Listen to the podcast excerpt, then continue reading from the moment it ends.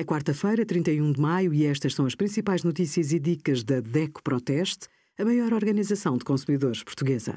Hoje, em DECO.proteste.pt, sugerimos apoio excepcional aos pensionistas da banca, qual o valor e quem tem direito, guia de compras de comida para cães e gatos e a campanha da DECO Proteste, cabaz controlado, para denunciar aumentos excessivos de preços.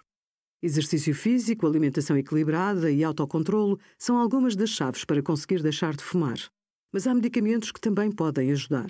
Além do risco associado ao cancro do pulmão, o tabaco aumenta o risco de outros cancros, doenças cardiovasculares, úlcera, aborto espontâneo e bebés prematuros.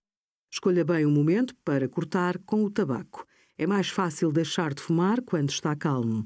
Datas especiais ou festivas devem ser evitadas pois são boas desculpas para deslizes. Uma viagem de férias ou um período de trabalho menos intenso podem ser uma boa altura para parar de fumar.